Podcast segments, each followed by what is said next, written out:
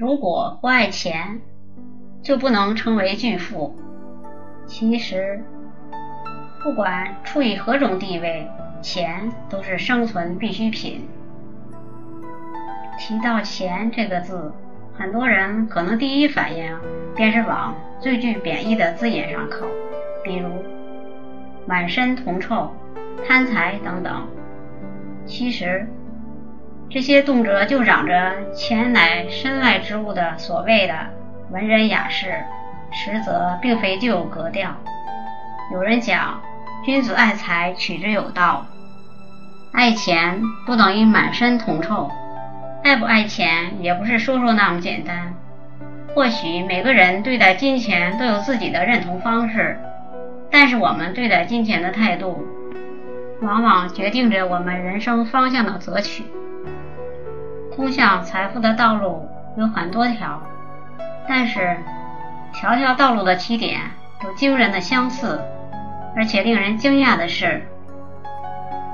拼命积累财富的富人们，初衷也不尽相同。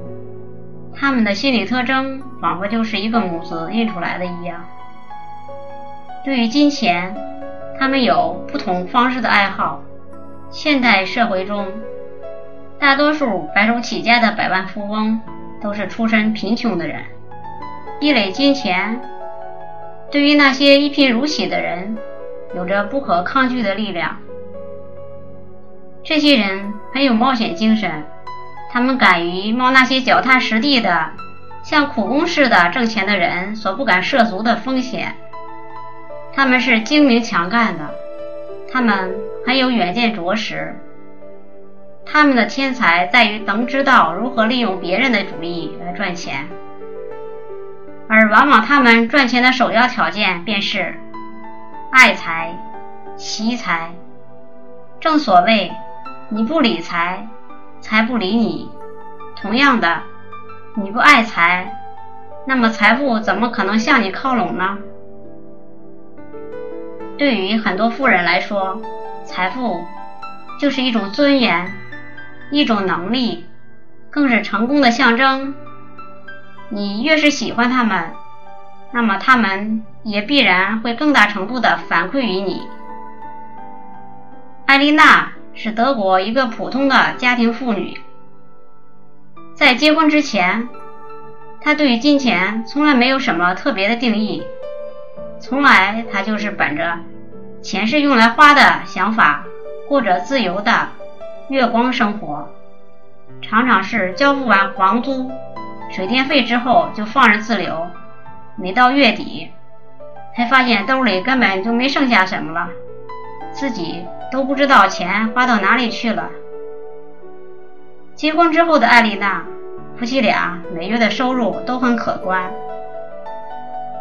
可是由于两人都是花钱大手大脚惯了的，结婚一年后，他们两人的积蓄依旧付不起首付，仍在租房子住。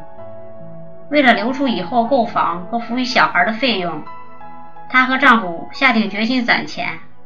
艾丽娜开始掌管家庭财政，第一件事是建立家庭理财记账本，将收支发生额以流水账式的形式按时逐笔记录。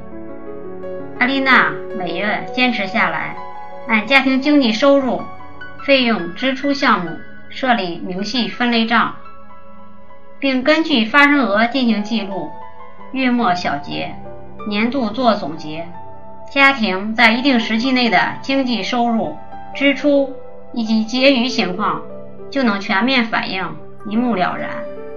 而且通过记账消费，艾丽娜和丈夫都结束了快餐生活的恶习，开始每日学着在家做饭。这样不仅健康营养，而且还节省了一大笔开支。一年之后，艾丽娜和丈夫。便看中了一套在市中心的房子，钱付了首付。跻身于美国超级富翁行列的森姆·沃尔顿，是靠施美芬的生意发迹的。早年，他在阿肯色州新港开设了第一座专卖施美芬小杂货的商店，生意兴隆。而后，他又陆续在美国各地开设起连锁店，其中不少是十美分小杂货店、折旧商店等等。其实，不管人们处于何种地位，钱都是生存必需品。爱钱，也不仅仅只是一种颇具贬义的词语。